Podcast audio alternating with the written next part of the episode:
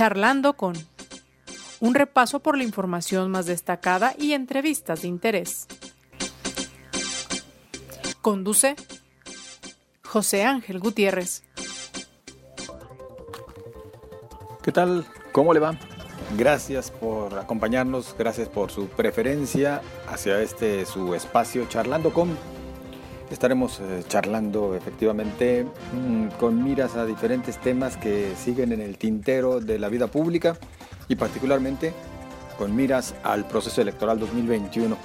En el caso de Jalisco, la duda persiste, después de que en lo federal ya ha quedado claro que Movimiento Ciudadano no irá en alianza con el PAN y el PRI, así como el PRD, que por su cuenta sí han manifestado esta intención y han confirmado que irían juntos en un bloque opositor. Bueno, en lo federal ya Movimiento Ciudadano dijo claramente no. También por lo referente a Jalisco, desde la nación, desde lo federal, Marco Cortés advirtió que no irían con Movimiento Ciudadano. Hacía referencia a Jalisco pero sigue quedando la duda respecto a si esta alusión tiene que ver solamente con los espacios en juego para la Cámara de Diputados, es decir, para el proceso federal. ¿Qué va a ocurrir en lo local? ¿Qué piensan en uno y otro institutos políticos? Lo estaremos platicando más adelante, en esta ocasión con el dirigente estatal de Movimiento Ciudadano, y seguramente en los próximos días también con la dirigente del Partido Acción Nacional. Pero por lo pronto yo le invito a que nos acompañe. Mucho por comentar.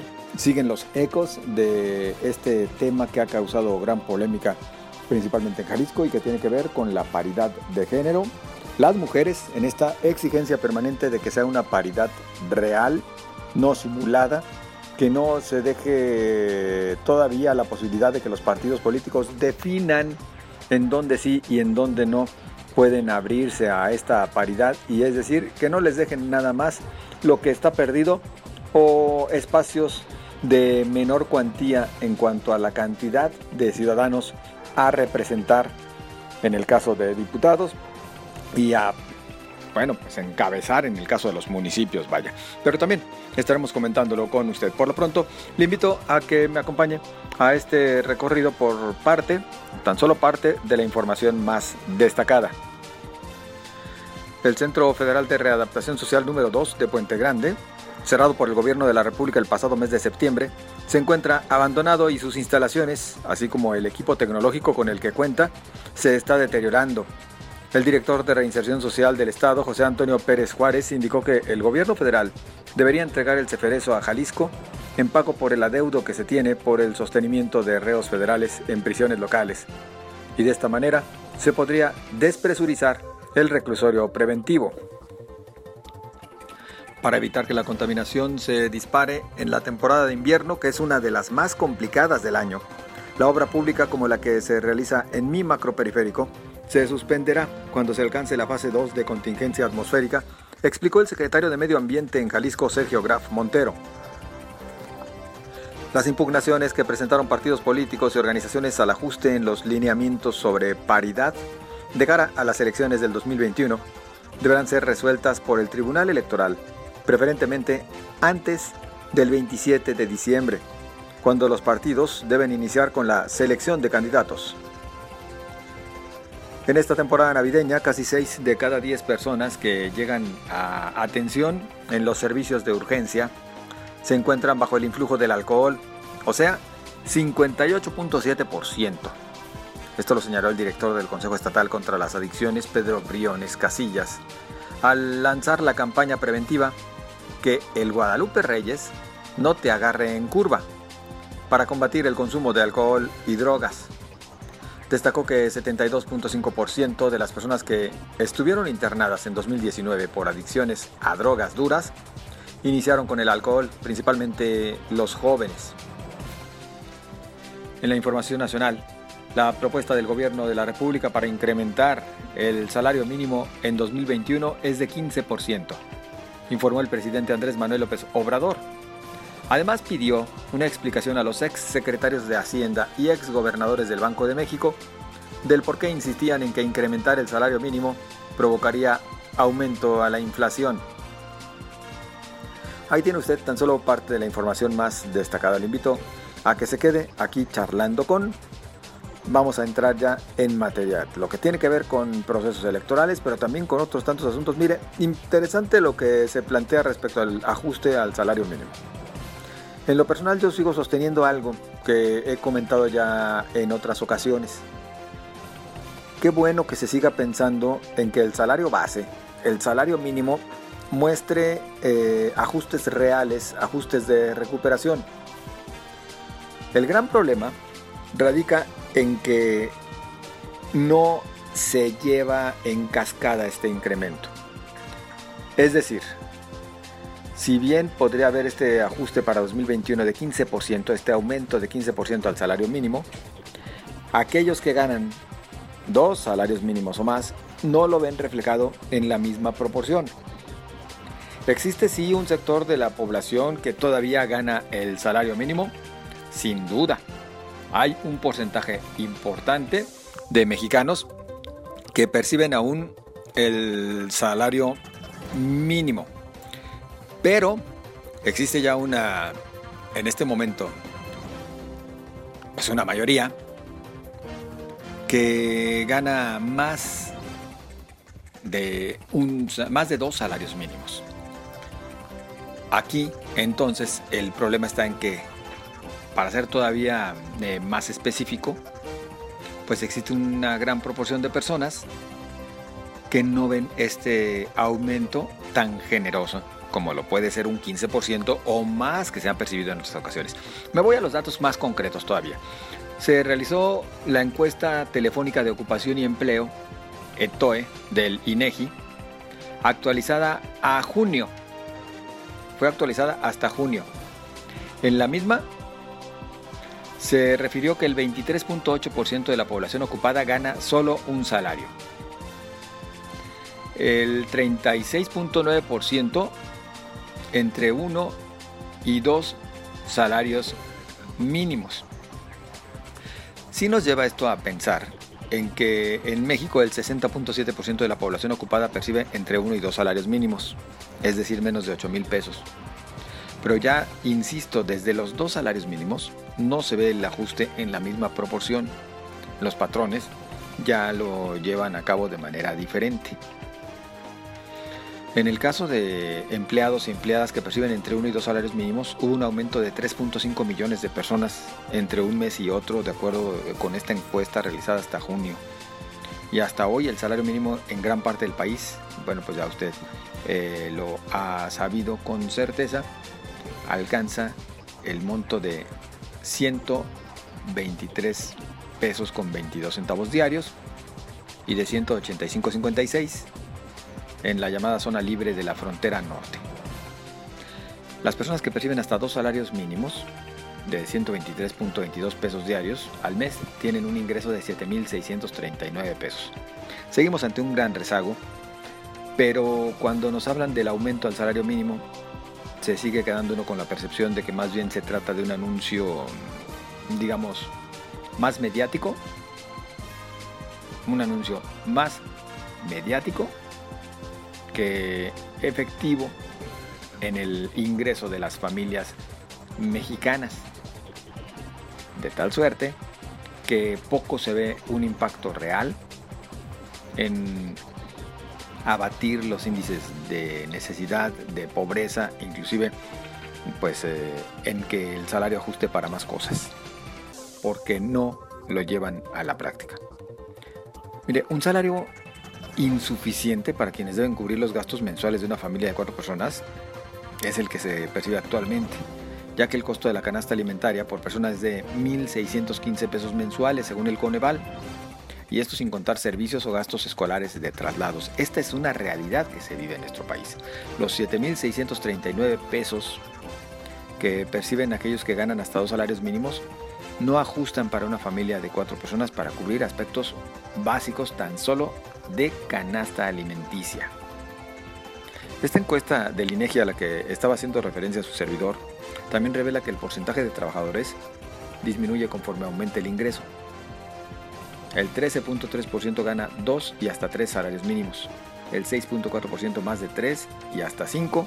y el 2.3% más de 5 salarios mínimos.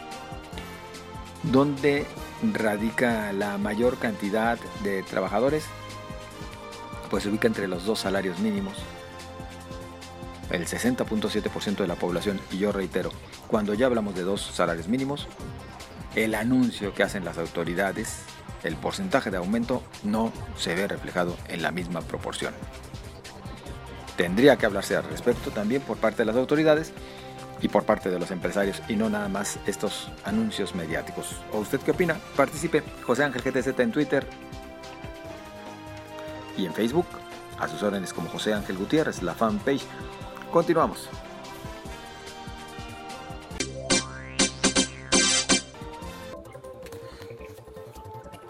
Rumbo a la elección de 2021, a nivel federal ha quedado claro, Movimiento Ciudadano ya lo dejó sentado, no irá en esa alianza con el PAN, PRI, PRD. En lo local todavía falta por definir algunos ah, aspectos, aunque desde también lo federal, Marco Cortés, dirigente panista, pues advirtió que en Jalisco tampoco irían eh, en alianza, no con Movimiento Ciudadano, pero sigue habiendo duda de si se refería nada más al proceso federal o incluye también lo local. Yo saludo por lo pronto para iniciar la charla a propósito de eventuales alianzas a Ricardo Rodríguez, quien es dirigente de Movimiento Ciudadano en Jalisco. Diputado, ¿cómo estás? Buenas tardes. ¿Qué tal, José Ángel? Muy buenas tardes, absornes. ¿Alianza sí o no en el caso de Jalisco? Eh, mira, lo que te diría es que eh, nosotros, eh, lo hemos dicho públicamente, nosotros estamos listos para ir al proceso electoral del 2020 solos. Somos el partido político más organizado, con más presencia en Jalisco, con más mujeres y hombres listos para competir en este proceso electoral. Estamos listos para entonces enfrentar el proceso electoral solos. como bien lo contempla la legislación electoral, tenemos hasta el día 4 de enero para que las distintas fuerzas políticas pudiéramos manifestar a la autoridad electoral si tuviéramos disposición o no para eh, ir en alguna coalición con uno o más partidos políticos. Eh, en nuestro caso específico, hemos dicho muchas veces que hemos estado en diálogo con distintas fuerzas políticas, eh, estamos en mesas con comunicación con diversas fuerzas políticas, pero hasta este momento no tenemos nada concreto y vuelvo a reiterar, estamos listos para ir solos al proceso electoral. Solos entonces, pero no es una decisión ya tomada. No, no, no es una decisión tomada porque mira, yo les digo a manera de broma que este asunto de las coaliciones son como los emplazamientos a eh, no importa cuántas semanas uno dure negociando estos temas, al final de cuentas eh, uno llega a 15 para las 12 a meter el acuerdo para que no estallen las huelgas. Y lo mismo con este asunto eh, de las coaliciones. Teníamos como fecha límite para registrarla ante la autoridad electoral el día 4 de diciembre. Por un acuerdo del Instituto Electoral se pasa hasta el 4 de enero y esto de alguna manera relajó las mesas eh, de trabajo que teníamos. Eh, seguimos en comunicación, pero seguramente cuando vengan los tiempos finales es cuando se van a estresar estas pláticas y habremos de tomar una decisión los distintos partidos políticos que estamos en diálogo. Eh, Ricardo, de alguna manera eh, se generaron sentimientos desde lo federal cuando se dijo que no irían en esta eh, gran alianza opositora que están tratando de constituir Acción Nacional, el PRI e incluso el PRD. ¿Perciben ustedes que sí estos sentimientos puedan alcanzar también a Jalisco?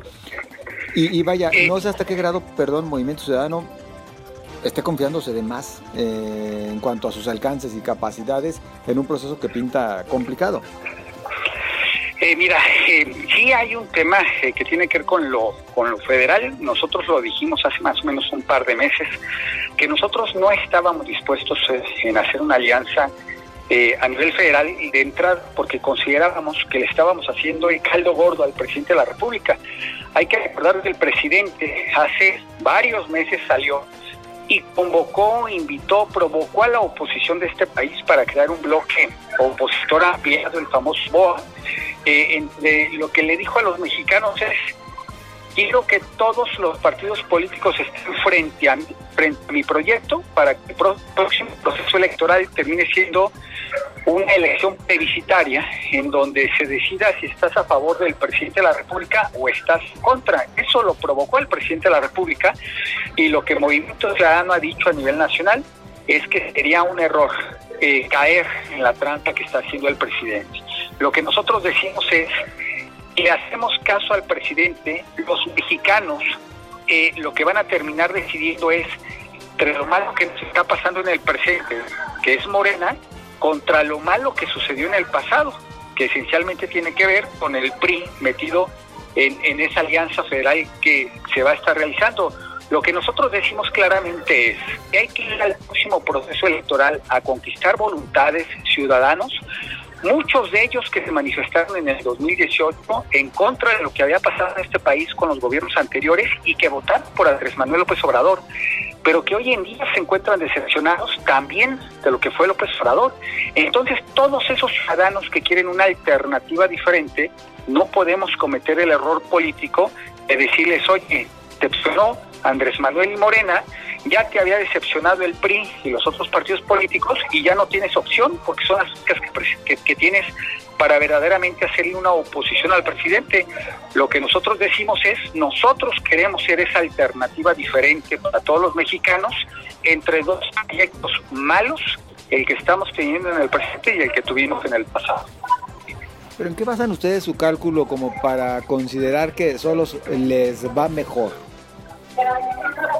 A ver, mira, eh, lo, voy a poner en estos términos. Eh, en tenemos un análisis a nivel nacional en donde si hubiéramos ido solos en el proceso electoral del año 2018, hubiéramos tenido la capacidad no solamente de llegar con los 25 diputados que tenemos hoy en día, sino de haber tenido 14 diputados federales más a través de la representación proporcional. Porque he de decirlo, esto también es una trampa. Cuando los partidos políticos van coaligados a un proceso electoral, se termina reduciendo la representación en términos proporcionales de esos partidos políticos. Y luego entonces, por ejemplo, si se une el PRI, el PAN, el PRD, lo que va a terminar pasando es que tendrán menos diputados en, de mayoría y de representación proporcional que si hubieran ido de manera, de manera separada. Y esto es un tema simple matemático, pues que viene en, el, en la, la propia ley eh, electoral. Lo que nosotros decimos es, los partidos políticos deberíamos ir solos al proceso electoral, ganar los distritos en donde tenemos capacidad de ganar y en todo caso ya con los resultados electorales provocar una legislativa, no electoral. Lo que a este país le conviene para hacerle frente a Andrés Manuel López Obrador y a lo pésimo que representa su cuarta transformación y Morena, es una alianza desde el punto de vista legislativo con los diputados de todas las fuerzas opositoras. Pero para llegar a eso hay que ganar procesos electorales de manera estratégica e inteligente y no caer en esta trampa que te digo que nos puso el presidente y que además va a dar menos diputados a esos que se están coaligando que los que hubieran logrado si hubieran ido solos. Hay quienes consideran que quien está haciendo el caldo gordo al presidente más bien es Movimiento Ciudadano. De hecho, tanto los dirigentes, eh, el dirigente del PAN como el del PRI, pues ya les han llamado como esquirol a MC. Hombre, mira, si los hemos escuchado. Esa ha sido la, la estrategia para salir a querer desacreditarnos. Lo que nosotros decimos simplemente es lo siguiente. Mira, ¿por qué hoy en día están planteando estos partidos políticos una alianza electoral? Supuestamente para hacerle una alianza legislativa opositora al presidente de la República, si cuando uno revisa lo que han hecho esos partidos políticos en esta legislatura, es apoyar al presidente en temas importantes para el presidente, pero negativos para el país. Es decir, lo que nosotros hemos dicho es con elementos en la mano, oye, ¿por qué estás diciendo que quieres juntarte con otros partidos políticos, convencer a los mexicanos de que tienen que ser mayoría para enfrentar al presidente, si cuando el, el, presidente discute temas, por ejemplo, como una reforma al Poder Judicial, que le da muchos elementos al presidente de la República para seguir manipulando un poder que debería equilibrar los excesos del propio presidente, esos partidos políticos lo votan a favor. Entonces ya no tiene congruencia. Lo que nosotros hemos dicho es, son incoherentes, es es ilógica la coalición que están queriendo plantear para defender a los mexicanos presidente y lo demostramos con lo que están haciendo ahorita. Y como nosotros hemos hecho esos planteamientos muy claros, pues a lo que han recurrido y además al unísono eh, los presidentes de esos partidos es a intentar desacreditarnos pues poniéndonos motes.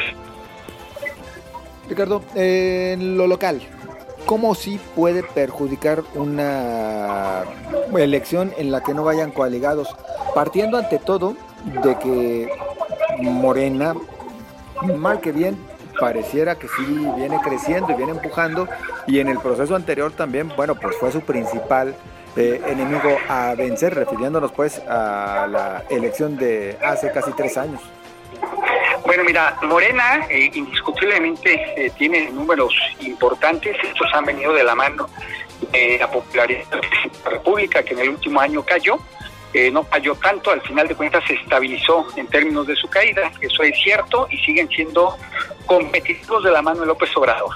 Nosotros creemos, en función de, de las elecciones que acaban de pasar en Coahuila, en donde las encuestas decían que Morena iba a ganar varios distritos, era una elección solamente distrital.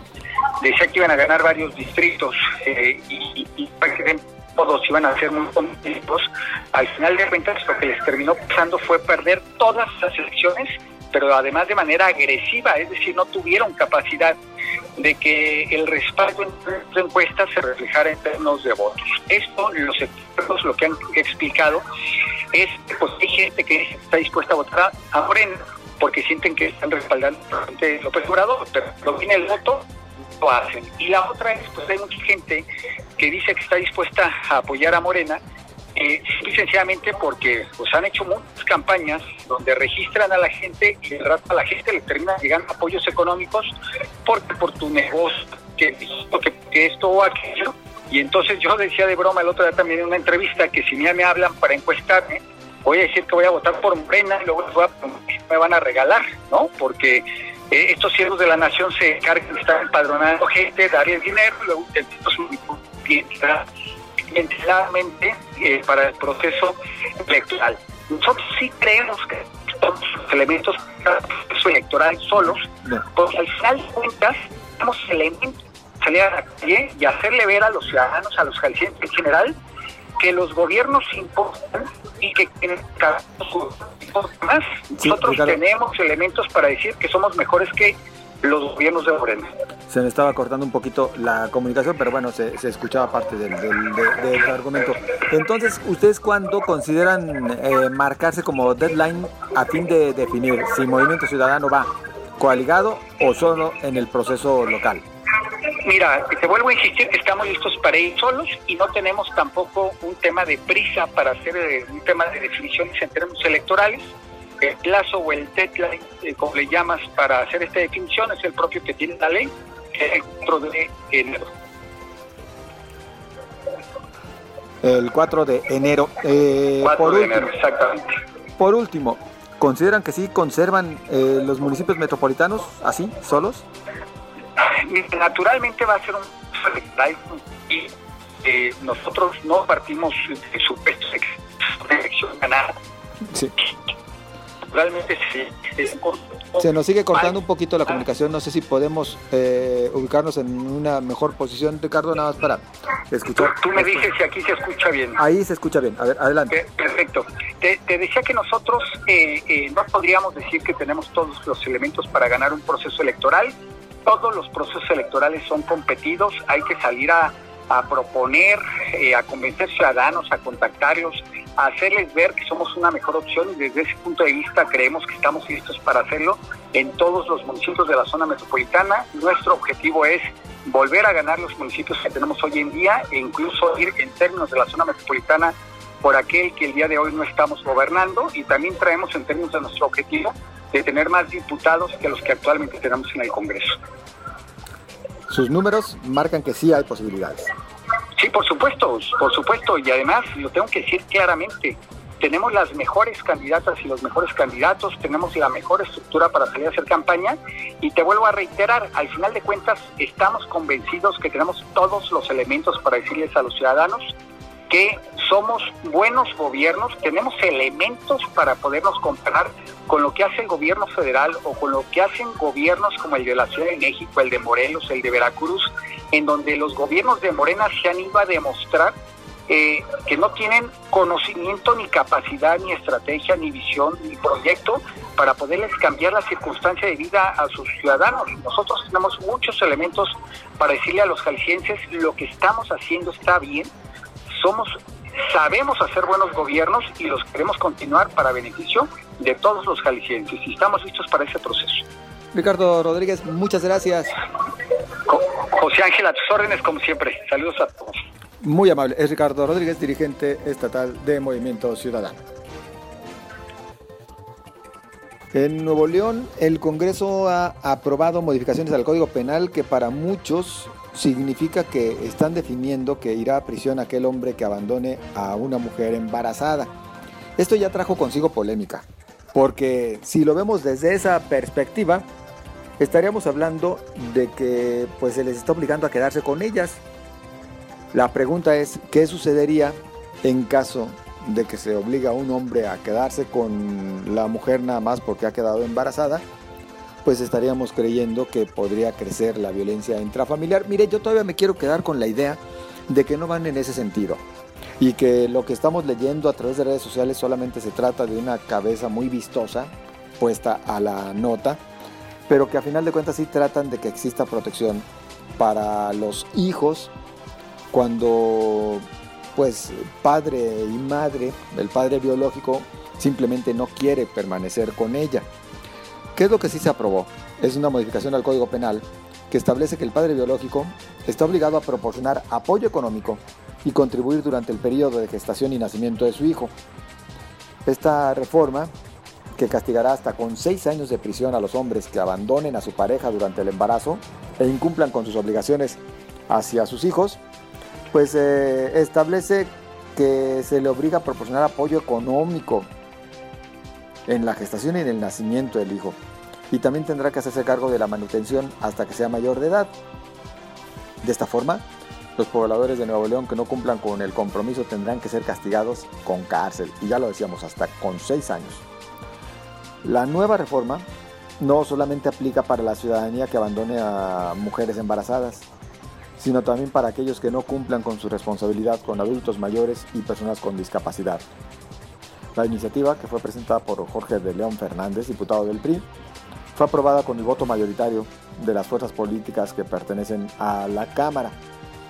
Y lo que está descrito en el artículo 280 refiere que al que sin motivo justificado incumpla sus obligaciones alimentarias será sentenciado con pena de prisión de 1 a 6 años y multa de 180 a 360 cuotas. Yo insisto, si es desde la perspectiva de que no se deje en el abandono y sin el apoyo y manutención a los hijos, así como a los adultos mayores, suena bien. Si es para decirle, te debes de quedar con ella, no tan bien, porque se puede seguir fomentando la violencia y me parece que esto no es lo más conveniente. Quiero quedarme con la primera alternativa hasta el momento, bien porque se estará obligando a que los padres biológicos cumplan con sus obligaciones hacia sus pequeños. Nos vamos. Gracias por su compañía. Gracias por su preferencia. Nos escuchamos mañana charlando con...